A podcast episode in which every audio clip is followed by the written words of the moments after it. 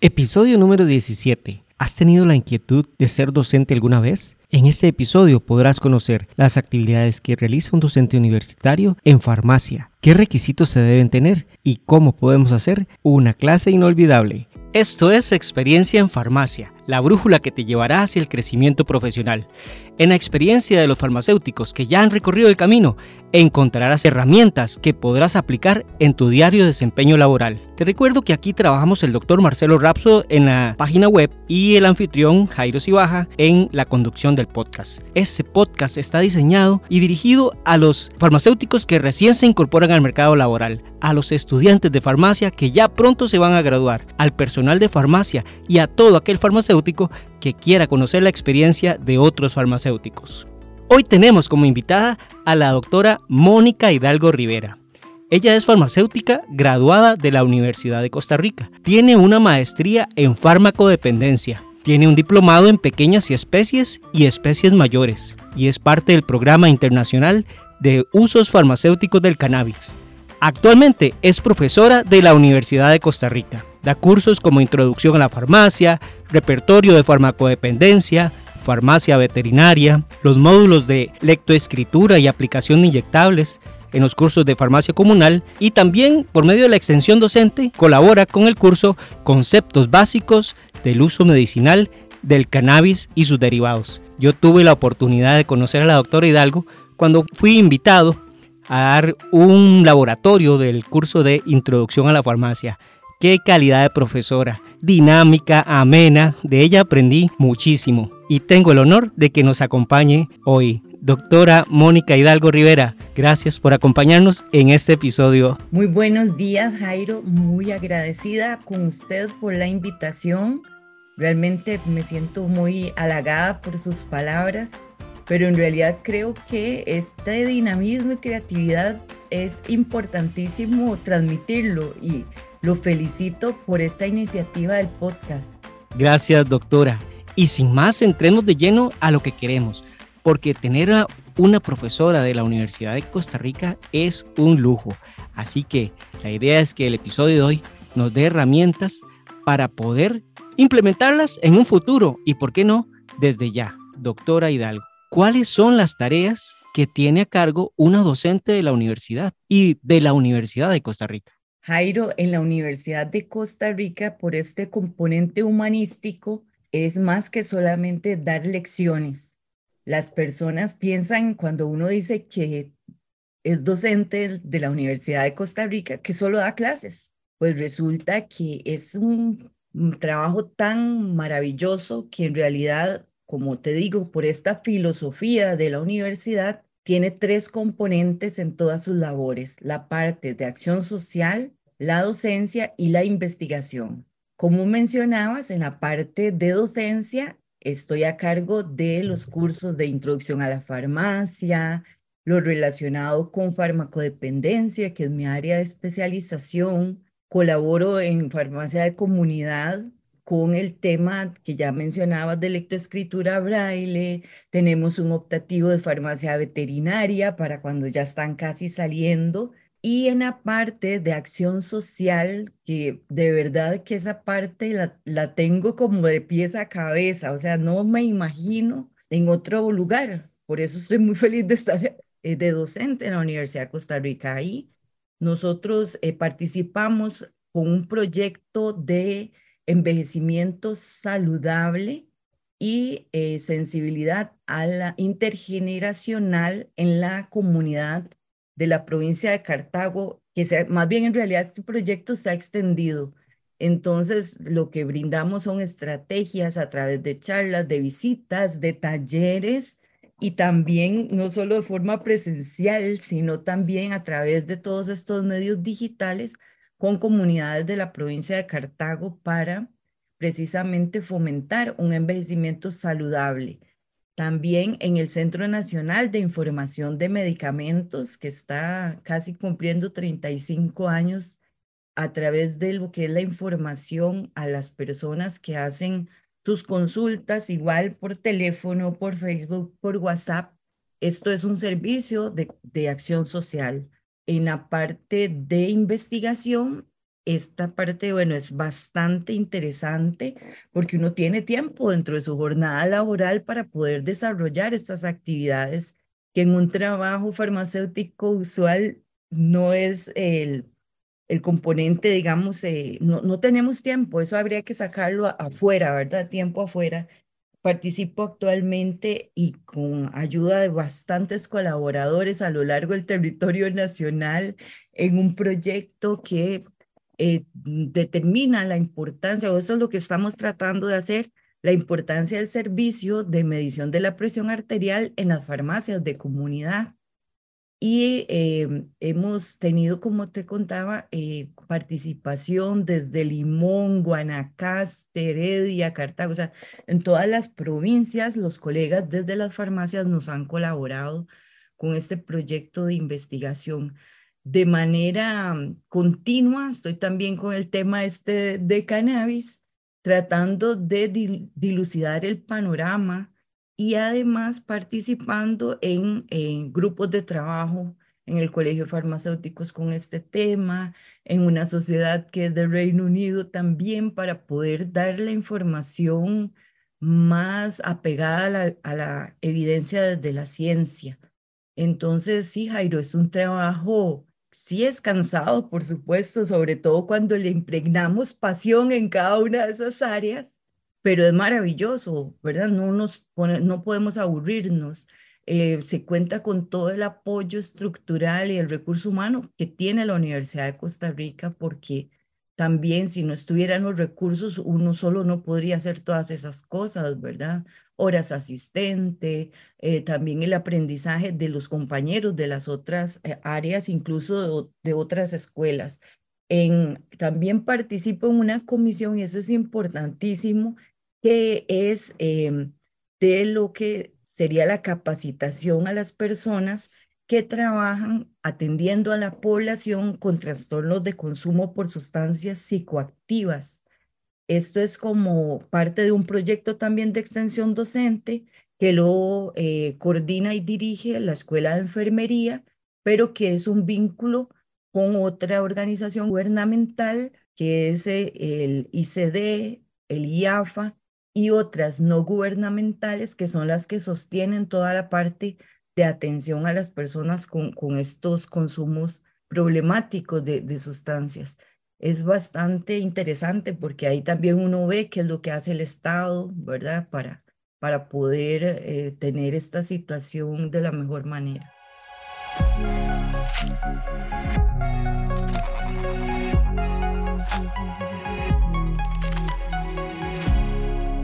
Sin duda alguna, doctora Hidalgo, tamaña cantidad de actividades se mantiene activo y yo en esta oportunidad que tuve hace algunos años atrás, me di cuenta de que definitivamente la parte de la docencia, solamente esa parte, nos obliga a ser un estudiante constante. La otra vez, mientras hablábamos previamente de la entrevista, usted me dijo, descríbame como un estudiante permanente, que es el llamado de la Organización Mundial de la Salud para los farmacéuticos, ser un farmacéutico siete estrellas y una de esas estrellas tiene esta característica.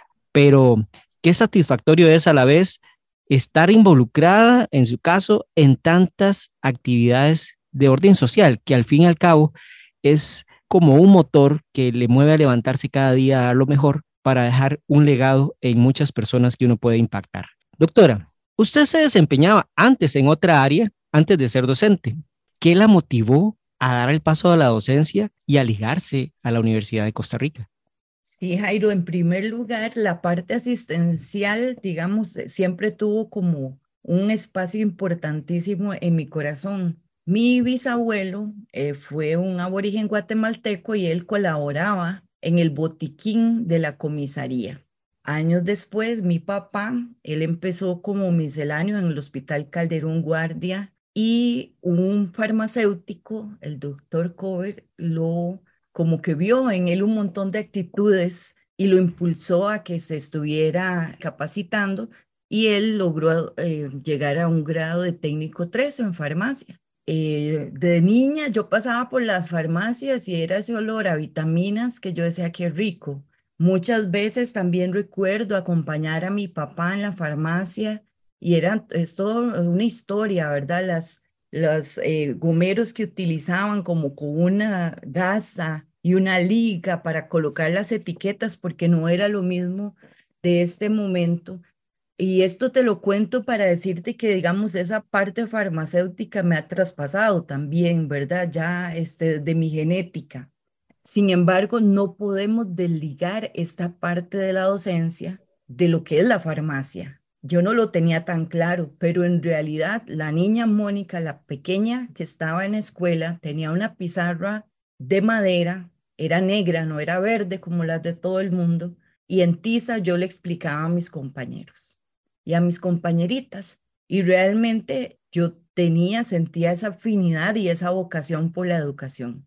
Ya cuando yo empiezo a desempeñarme en la parte asistencial, veo cómo es una oportunidad de seguir educando a través del consejo a pacientes, el desarrollo, imagínense en esos tiempos, ¿verdad? De ciertos recursos informativos individualizados. Y tuve la suerte porque eh, todo es dirigido y no es por casualidad, ¿verdad? Dicen los creyentes que son diosidencias pero la persona que fue mi mentora profesional tenía esta visión y esta parte de educación, definitivamente la doctora Yvette Fonseca, y me lo, me lo transmitió claramente, digamos, desde este centro de atención primaria, que es una farmacia de comunidad. Recibí estudiantes ya después cuando estuve en, en un hospital clínica bíblica, recibí estudiantes y fue muy bonito porque es tener el laboratorio completamente a expensas de esta parte educativa, educativa y las experiencias y los casos reales. Y yo me sentía tan feliz, ¿verdad? Luego tuve la oportunidad, estuve en otras farmacias de seguir, digamos, y el vínculo fue con una universidad privada y también con la Universidad de Costa Rica recibiendo, ¿verdad? En la farmacia como un, como un laboratorio, ¿verdad? Pero, Jairo, de verdad que, que a mí como que a veces la cabeza y la creatividad me vuela porque si alguno de mis ex estudiantes que me acompañaron en las farmacias me escucha y lo recuerda, yo les hacía desfile de modas con los anticonceptivos porque la mayoría tienen nombre de mujer casualmente. Eh, bueno, hacíamos cosas increíbles con el tema de vacunas, ¿verdad? Entonces, siempre buscaba como una forma de enseñar ahí en la farmacia de, de tal manera que fuera inolvidable, que fuera esos contenidos inolvidables. Posteriormente fui eh, contratada por una universidad privada y allí, digamos, estuve toda, jornada tiempo completo, digamos, no era con es, como este concepto antiguo antes de que vinieran todos los procesos de acreditación de las carreras, de no era una francotiradora, porque antes decían, es que el profesor viene, tira lo que tiene y se va, sino que ya estaba, digamos, de planta y también metida en la parte de acción social, eh, no en investigación, pero en docencia y algunos eh, aspectos administrativos. De ahí tuve la oportunidad, y sí voy a ser muy franca, el fenómeno, digamos, de las cadenas, eh, para mí afectó realmente lo que, todo lo que uno podía hacer antes de que hubiera tanto esto, sobre todo en la libertad para poder hacer estas actividades de recibir estudiantes y todo esto. Antes había como más libertad que en otro momento, por lo menos desde lo que yo viví. Y realmente me empecé a sentir un poco frustrada en la farmacia por las exigencias, digamos, de temas de ventas, de que habían que alcanzar ciertas cuotas. Y yo realmente mi, mi madera no es de vendedora. Soy al servicio del paciente y algunas veces no vendía uno nada porque ya todos lo sabemos. Y claro, sonríes porque es una realidad que a todos nos ha tocado vivir de ser psicólogo, cura, de todo, ¿verdad? En la farmacia, realmente muchas personas requieren escucha activa. y, no, no nos podemos dar el lujo de eso eh, en la mayoría de los trabajos. Entonces, em, renuncié desde la última farmacia donde estuve por esa, esa, ese sentimiento que no me, me permitía sentirme plena y escribí un correo a una profesora, porque eso sí, en todo esto, les estoy hablando en este recorrido de lo que hice, por lo menos unos 15 años estuve en la parte asistencial y siempre estuve muy de cerca en el programa de educación continua del Colegio de Farmacéuticos, cuánta cosa saliera, que atención eh, primaria en servicios farmacéuticos renovados, el cambio del paradigma, posicionar al paciente en primera persona y como lo más importante del quehacer farmacéutico y como con esa sensibilidad a tratar de que eh, en las diferentes formas en que las personas entienden, comprendan los mensajes de la información de salud,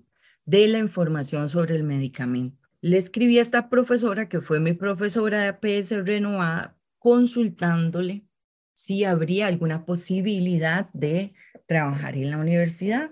Jamás de verdad me imaginé que es, eso iba a ser algo bueno, tan fantástico y realmente hasta este año, de eso hace nueve años, en este mes he recibido ya el contrato en propiedad de medio tiempo, lo que quiere decir que no es tan sencillo.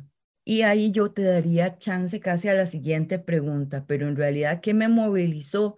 Eh, la necesidad de sentirme plena, completa en mi charco, y aquí es a donde me siento así, el tratar con gente joven, es de verdad eh, renovador, vitalizante, maravilloso. El tratar de enseñar algo, pero de, poniéndome desde la empatía en los zapatos de la otra persona, también, ¿verdad? Es, es como algo que me encanta y he seguido estudiando, entonces, ¿qué preparaciones magistrales? Y hay otras cosas, pero te doy la palabra.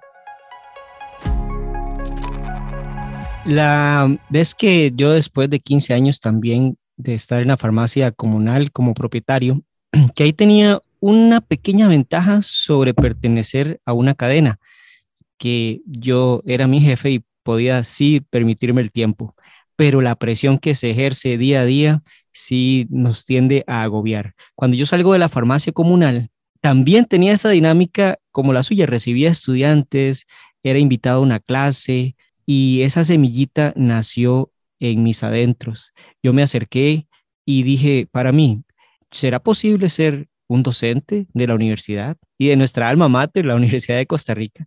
Yo me acerqué y bueno, estuve hablando con usted, doctora Hidalgo, usted me eh, dio ciertos caminos y de ahí quisiera que nos orientara. ¿Qué se necesita para llegar a ser un profesor universitario? y de la UCR en este caso, o, también eh, tuvo experiencia en la parte de universidades privadas. ¿Qué habilidades? ¿Cuál es la formación de requisito que tenemos? ¿Cómo podemos llegar ahí? Alguien que sea un estudiante que esté a punto de graduarse, alguien que ya se graduó y está iniciando su labor, o alguien que ya lleva camino y quisiera llegar a esa parte de la docencia. ¿Cuál sería el camino, doctora? Jairo, la vocación es lo número uno, ¿verdad? Porque eh, vamos a estar en contacto con muchísimas personas, como les digo, con diferentes formas de aprendizaje. O sea, eso casi que fue lo primero que yo hice, tratar de pasar un diagnóstico para ver cómo estas personas aprendían y tratar de acomodar de alguna forma las estrategias didácticas. Pero hablando de estrategias didácticas, ese curso no lo tenemos en, el plan porque realmente no es un área como que uno desde que está estudiando piensa que va a ejercer el área de desempeño de docencia. Entonces, sí, es requisito además, como te decía, por todo esto que por suerte sucede de los procesos de acreditación que garantizan la calidad, eh, que los docentes, que aunque sepan mucho de la parte técnica de cada uno de los campos, se capaciten en la parte de didáctica universitaria. Sobre todo, yo recuerdo que fue para mí muy doloroso, pero es la posibilidad de estar mejorando continuamente cuando en alguna de las evaluaciones que los estudiantes nos hacen a nosotros, dijeron, la doctora Hidalgo no sabe evaluar. Y todavía me cuesta muchísimo. Y digamos, ya didáctica universitaria lo llevé, llevé otro aparte de técnicas de evaluación y que va, me está seduciendo la licenciatura en didáctica universitaria para mejorar todavía lo que hago, porque sin eso no podemos llevar el mensaje correctamente, ¿verdad? Eso es como toda una, hoja de ruta, una vía, objetivos, contenidos y la forma de evaluación, todo tiene que estar de forma coherente, ligado. Y a veces los profesores no, eso no, lo, no es tan sencillo, de verdad que no lo, no lo traemos. Entonces eso sería lo número uno. Lo número dos, yo pienso, para mí es muy valioso esta parte práctica de la experiencia. A veces pienso como que de una vez meterse en la misma universidad sin haber salido para poder contar desde la experiencia, para mí personalmente es muy valioso poder contar desde lo que se hace afuera. De hecho, que ya te digo, todos los años que tengo estar por acá, cuando hablaba de farmacia comunal, a mí me encantaba hablar a mí, pero hello, ¿cuántos años tengo de no desempeñarme en esa área? Por eso, claramente, lo más recomendado es invitar a los compañeros. Se puede combinar eh, este, las dos cosas. Por ejemplo, muchas de las personas que se desempeñan en el área asistencial hospitalaria son docentes de la Universidad de Costa Rica. ¿verdad? Con fracciones de tiempo, eso sí. Em, los estudios de posgrado no solo son indispensables en el 2022 y en adelante para trabajar en cualquier licenciatura, en realidad no solo desde la Universidad de Costa Rica ni solo en farmacia, porque claramente el mercado laboral cada vez está ¿verdad? Saturando más fácilmente. Tenemos que prometer o dar una ventaja competitiva y lamentablemente desde los trabajos normales, como te decía, es muy difícil. Yo siempre quise sacar una maestría mientras estuve en la parte asistencial, pero por ejemplo en, el hospital es muy difícil por los horarios, ¿verdad? Por la rotación, que en la noche, que en la tarde, o sea, como que tener un proyecto de, de estudiar, entonces sí hay que eh, ver cuáles son las necesidades y como te digo, no solo en la Universidad de Costa Rica, hay cuatro universidades más, ¿verdad? Para no cerrarse, no delimitar, porque claramente, y te lo mencionaba ahora, el tema de las plazas, que eso también se ha discutido ya en los medios de comunicación, el interinazgo, todo esto es algo que la universidad está tratando de resolver, que lo que son universidades públicas, estamos peleando por los temas presupuestarios que de eso va a depender también la cantidad de plazas disponibles. Entonces, claro, hay personas que se pensionan. En mi caso, yo esperaría a los 85 más o menos. Entonces, para que vean tal vez que no, no hay como tantas em, opciones como, como un tiempo completo, ¿verdad? Entonces, viéndolo tal vez en fracciones y que es más, porque entonces es algo que uno como persona para, para emplear podría ofrecer como esta ventaja competitiva, o sea, estoy ejerciendo en tal área, ¿verdad? Sobre los que no lo están haciendo, por ejemplo, y voy a mantener los dos. Y he estudiado además, eh, adicionalmente, no sé, mercadeo y, ¿verdad? Estos temas que son más específicos que no todo el mundo tiene, pero además puedo darle este enfoque farmacéutico. O por ejemplo, soy médico veterinario y también soy farmacéutico y entonces quiero aportar en el curso de farmacia veterinaria o en preparaciones magistrales estoy desarrollando tales metodologías específicas, estoy trabajando con extractos estandarizados de cannabinoides, de ahorita que espero que venga todo esto y hemos desarrollado y esto lo puedo venir a implementar y no solo eso, sino también porque estamos pensando como en algo permanente.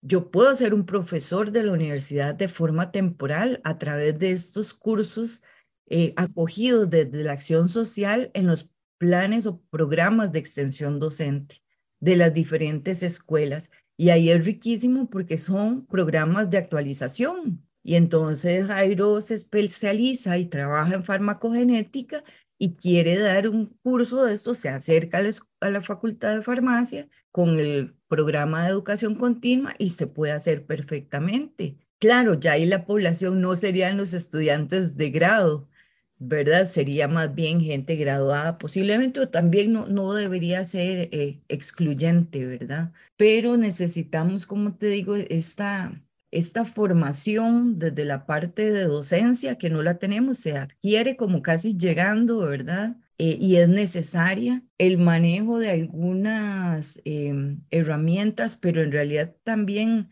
dependiendo de, de, cuál generación proviene, se le hace más fácil el uso de la tecnología, pero eh, yo creo que mucha gente lo, lo adquiere. Si esa parte no le gusta, le cuesta, tendría que poner un poquito eh, de esfuerzo en mejorarla, porque si hay también, que eso no lo mencionaba, o sea, como parte de las clases no es solo desarrollar los contenidos, ¿verdad? Sino los programas también, guardar esta, esta línea coherente entre objetivos, todo esto, las notas, conocer los reglamentos, ¿verdad? Del régimen académico estudiantil, también lo que nos rige a nosotros para poder presentar atestados al centro de evaluación académica. Hay oportunidades de ascenso también que no solo toman en cuenta la, la experiencia laboral en docencia, sino este, los estudios en universidades reconocidas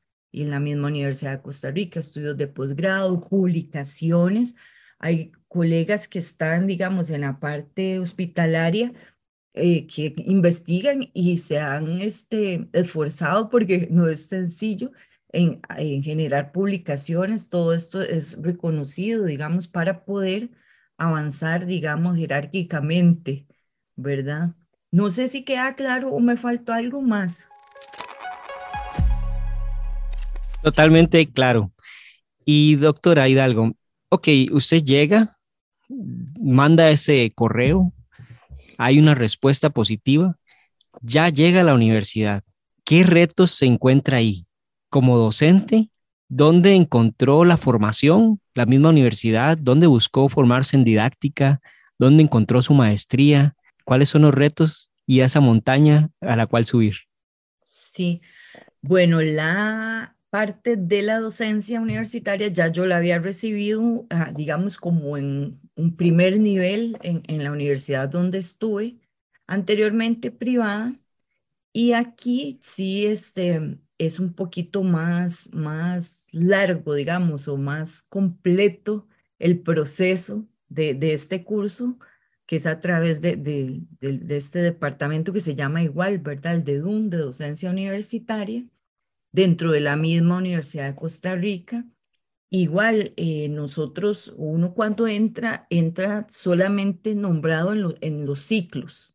O sea, quedas desempleado en las vacaciones y eso es un reto, ¿verdad? Organizarse de forma tal que puedas asumir las responsabilidades personales económicas y que para poderte seguir nombrando, vas a requerir demostrar que puedes hacer en, esta, en estos momentos, ¿verdad? De los interciclos y cumplir con estos requisitos de docencia. El otro tema que no haya mencionado es la parte del idioma, ¿verdad? Es bastante necesario y eh, eh, de acuerdo a la cantidad y al grado en que usted maneje varios idiomas, también eso es reconocido en el Centro de Evaluación Académica.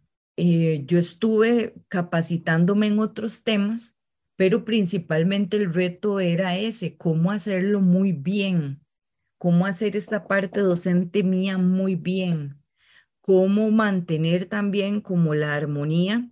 Y entonces empecé a, usar un, un refrán que es con amor y rigor, porque lamentablemente la parte personal a mí a veces me sobrepasa. Y entonces los estudiantes piensan que les voy a perdonar todo y no, realmente nosotros somos facilitadores de un proceso de aprendizaje, ¿verdad? Ellos tienen que vivirlo activamente Y entonces poder entender yo eso y no andar haciendo cosas que no me competen, que ellos tienen que hacer, eso me costó, ¿verdad? A nivel personal. Llenarme, digamos, eh, te digo esto que siempre me ha encantado estar estudiando y estudiando y estudiando, es casi como un vicio. Eso no fue un reto, más bien fue una oportunidad, porque la universidad le da a uno financiamiento parcial para en algún momento desarrollarse en diferentes áreas. Usted lo pide, ¿verdad? Justifica por qué razón y así es como pude estudiar un poco todo este tema de farmacia veterinaria, que no fue por casualidad, y luego ya habían empezado a hacer la propuesta del programa y así que otra compañera yo nos eh, terminamos de formar en el tema, se implementó después de 30 años de no darse el curso de farmacia veterinaria como un curso optativo. Uno de los retos, y otra vez vuelvo a la, parte personal, es tener que trabajar con tantas personas profesionales, que uno eso generalmente en las farmacias, uno era de la máxima jerarquía prácticamente, digamos, ¿verdad? Pero eso sí fue algo diferente para mí y también la parte de la posibilidad de generar estas relaciones positivas y fortalecer el, trabajo. En, por ejemplo, la parte de, farmacia magistral, también entre varias compañeras llevamos eh, otro, un curso de la Universidad de Granada, estuvo pero espectacular, pero ahí llegábamos a preguntarle cosas y pedirle recomendaciones al compañero, al doctor Pacheco en industrial, ¿verdad? En tecnología farmacéutica industrial. Y, y sí, es, es maravillosa esa parte. Entonces, sí, básicamente, o sea, si hay habilidades blandas o habilidades sociales que, que pueden volverse un reto, porque el, contexto es completamente diferente a lo que uno viene acostumbrado. En la parte académica también, o sea, como te digo, la parte de idiomas, y casi usted le pregunta a cualquier compañero y todos están llevando algún curso de algo durante todo el año. Ya cuando uno no está llevando algo, eh, se siente extraño. Eh, la universidad nos ofrece esa posibilidad, incluso en idiomas, ¿verdad? Hacerlo como un poquito más económico. Y la maestría, eh, hay una, una planificación en las escuelas o en las facultades, ¿verdad? quinquenal, entonces se llama el Plan de Desarrollo del Quinquenio, para cubrir las necesidades profesionales académicas que tiene cada una de las facultades. Entonces, yo cuando cumplí, no me acuerdo, como tres años de estar, le dije a mi jefa de departamento, me encanta estar aquí. ¿Qué tengo que hacer para poder quedarme? ¿Qué es lo que casi es parte de tu pregunta? Y ella me dijo, cumplir alguna de las necesidades del plan de quinquenio. Y entonces eh, la necesidad era la parte de farmacodependencia porque la persona se iba a, a pensionar y entonces entré como en ese plan. Cuando estaba cursando el segundo año, este, esta, esta eh, maestría específicamente tenía una forma de financiamiento que no permitía, digamos, como que me dieran el 100% de beca, porque eso también mucha gente lo pregunta, ¿verdad? Ah, porque estudian a U, entonces no paga lo que...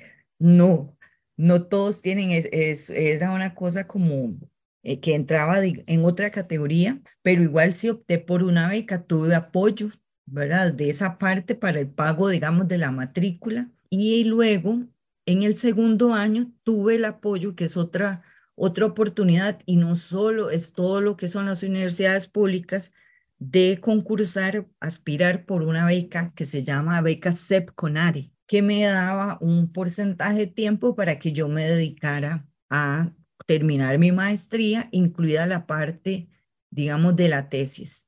Que ahí te voy a decir, Jairo, o sea, para mí esa parte la sufrí. Ahí sí, ahí sí te voy a decir de un reto. Ese sí fue un reto, porque los cursos y todo, imagínate, tuve esta beca, sí, aspiré por la beca, me la otorgaron y consistía en 10 horas a la semana para que yo estudiara. Fui la segunda mejor de la, de la generación, digamos, en, en términos sumativos, ¿verdad? De notas, pero cuando llegó el momento yo no tenía tan claro que tenía que ser, digamos, a la vez, mientras yo iba cursando, porque cuántos años habían pasado cuando yo terminé de estudiar en la U, el siglo pasado, sí, Jairo, el siglo pasado, no habían tanta, tanto acceso, digamos, a información a través de Internet y bases de datos y todo esto. Y yo tuve que, bueno, para estudiar en los cursos y todo lo que hacía, tengo déficit atencional, era este, poner lectura en voz alta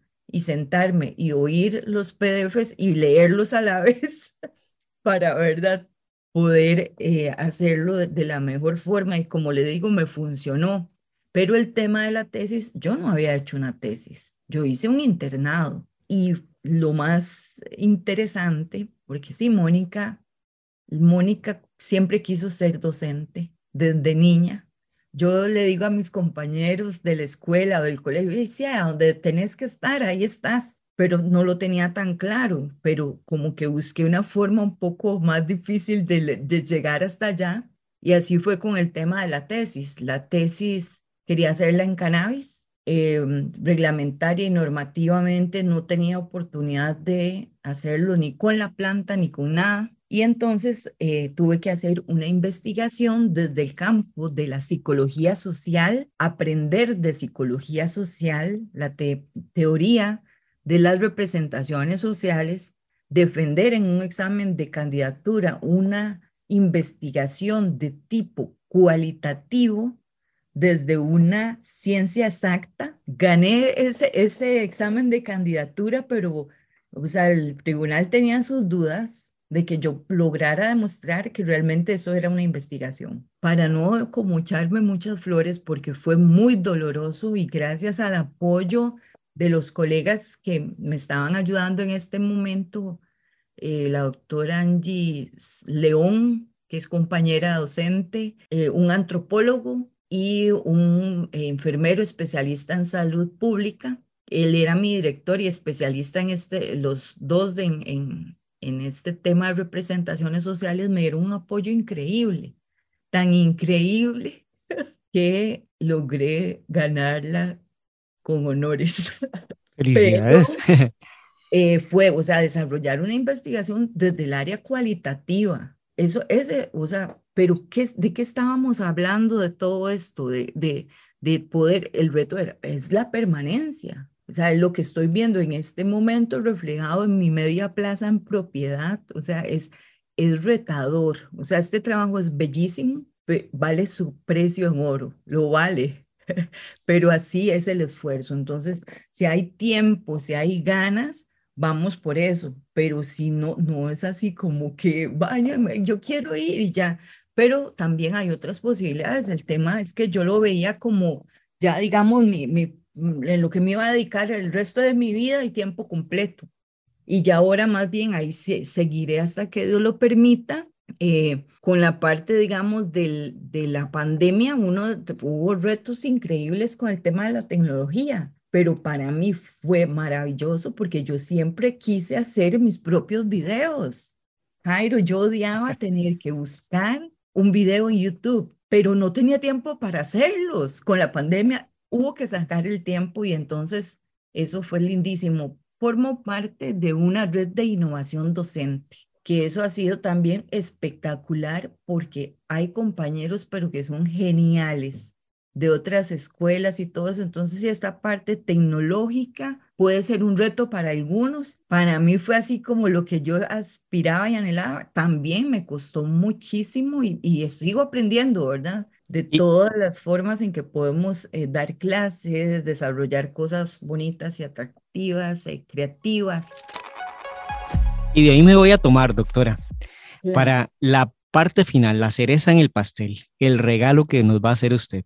Haciendo un pequeño resumen de esta parte de la docencia, me llevo que hay una parte muy rica de acción social que se puede desarrollar y dar libertad a la creatividad para que la forma de enseñar y cada clase sea inolvidable, que el estar en contacto con esta población joven es renovador, vitalizante, maravilloso, lo dice usted, doctora. Que hay que irse formando, hay que llevar pues esa parte formativa donde las estrategias didácticas son importantísimas, la práctica y la experiencia tienen mucho peso, la parte formal de tener una maestría, dominar idiomas, tener la posibilidad de tener estas habilidades blandas desarrolladas para estar en contacto con otros profesionales que nos presionan, pero nos presionan a mejorar y que la constancia es la clave para llegar a dar buenos resultados. Este resumen de lo que nos ha compartido me parece que es rescatable, pero el regalo, doctora, muchos de nosotros como farmacéuticos somos invitados a dar una, una clase, a dar una experiencia de, en una clase de, introducción a la farmacia o si dominamos algún área, ¿cómo podemos hacer? ¿Qué necesitamos para que una clase sea amena, sea llamativa? Yo tuve la oportunidad de tener contacto con los estudiantes a nivel virtual y también presencial y es un reto que participen, es un reto que se muevan. Regálenos esa cereza en el pastel para que cuando nos inviten a dar una clase hacer de la frase como usted dijo, que mi clase sea de una forma inolvidable para ellos. Jairo, hay una frase de Herbert Spencer que dice que el gran objetivo del aprendizaje no es el conocimiento, sino la acción. En la medida en que los estudiantes sientan que lo que yo les estoy compartiendo les va a permitir desarrollarse y desempeñarse mejor como profesionales, esto va a ser un éxito. La forma en que yo los convenza de que eso es así tiene que ser definitivamente dinámica, tiene que haber comunicación bidireccional, que ellos compartan sus expectativas o ese conocimiento previo en el tema para derribar mitos muchas veces. Por ejemplo, en la parte de, drogas, que es lo que más eh, doy, digamos, en clases, que ellos se sientan parte de, ya lo que es la educación bancaria, ¿verdad? O estas clases magistrales, esto no, ya eso no. En realidad, el uso de la combinación de diferentes elementos visuales, auditivos. Recuerdo y te voy a contar algo, hace el semestre pasado, los estudiantes entraron a las 7 de la mañana, introducción a la farmacia en el auditorio. Tenía en esa pantalla así gigante, ¿verdad? Eh, proyectado un video de Bad Bunny con el mar y, o sea, para los muchachos eso fue como un choque, o sea, venimos a clases y, y está eso, pero fue un cambio en esa cotidianidad. Las clases no tienen que ser aburridas y sobre todo que ellos tengan claro qué es lo que esperamos de ese aprendizaje, qué es lo que necesito que se lleven en cada una de las clases. No solo presentar un programa llegar, a disparar la información, evaluar y ya, sino qué es lo que se espera cada vez, conocer realmente cómo ellos lo están asumiendo, ¿verdad? Es aprender, realmente es, la palabra indica que es hacerse dueño de eso, unirlo a, mi ser y en la medida en que inspiremos que así debe ser y que es necesario, es, esa es la clase exitosa. Entonces los llamo a ponerle, si les gusta esta parte, la docencia, pasión, alegría, formalismo, por supuesto, que no se confunda, que porque haya estos dos sentimientos, no ser algo formal, pero hacerlo entretenido también. Muchas gracias de verdad, Jairo. Gracias a usted, doctora Mónica Hidalgo. Un lujo tenerla con nosotros. Tanta información y riqueza que nos comparte. Y si alguno de los colegas quisiera acercarse, tener más información, ¿dónde la podemos encontrar? ¿Cuáles serían sus contactos, doctora Mónica Hidalgo? Mi nombre es con K, entonces lo indico porque mi correo electrónico sería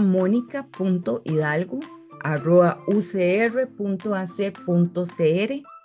Físicamente en en la jornada laboral me encuentro en el Centro Nacional de Información de Medicamentos, en el primer piso de la Facultad de Farmacia de la Universidad de Costa Rica. Los números de contacto es el 2511 8327. Estoy en LinkedIn como Mónica.hidalgo. En el CIMED tenemos una página también de Facebook tenemos en Instagram, Instagram como cimet.inifar y eh, de esta forma me podrían localizar y con muchísimo gusto les atiendo. Doctora, una vez más, muchas gracias por regalarnos de su tiempo. Sabemos que el tiempo es invaluable y más para una estudiante permanente involucrada en tantas actividades como nos mencionabas. Y es una riqueza para todos los escuchas. Yo encantado de escucharla y así creo que muchos se van a ver beneficiados. Gracias por regalarnos de su tiempo y de su conocimiento, doctora Hidalgo. Muchas gracias a usted, Jairo, y adelante. Me encanta esta, esta iniciativa del podcast. Los felicito y muchas gracias. Hasta aquí es la información. Escuchas del podcast Experiencia en Farmacia. Ya saben, no olviden, escuchen el podcast en Spotify, suscríbanse, tenemos nuestras redes sociales que ya pronto las escucharán y compartan esa información para que los colegas que se van encontrando con estos audios puedan, al igual que nosotros, ir creciendo a nivel profesional. Hasta luego. Hasta aquí lo que teníamos preparado para este episodio. Espero que el contenido que hemos compartido sea de mucha utilidad, que puedas implementar todo lo que has aprendido y que te sirva para ser un farmacéutico que deje huella positiva en sus pacientes donde quiera que se encuentre. Si te ha gustado el capítulo, dale me gusta y compártelo para que más profesionales como tú se puedan beneficiar. Si tienes algo más que aportar, nos puedes dejar tus comentarios en nuestra página experienciaenfarmacia.com. También estamos en Facebook y en Instagram. Gracias por acompañarnos. Te esperamos en nuestro próximo episodio.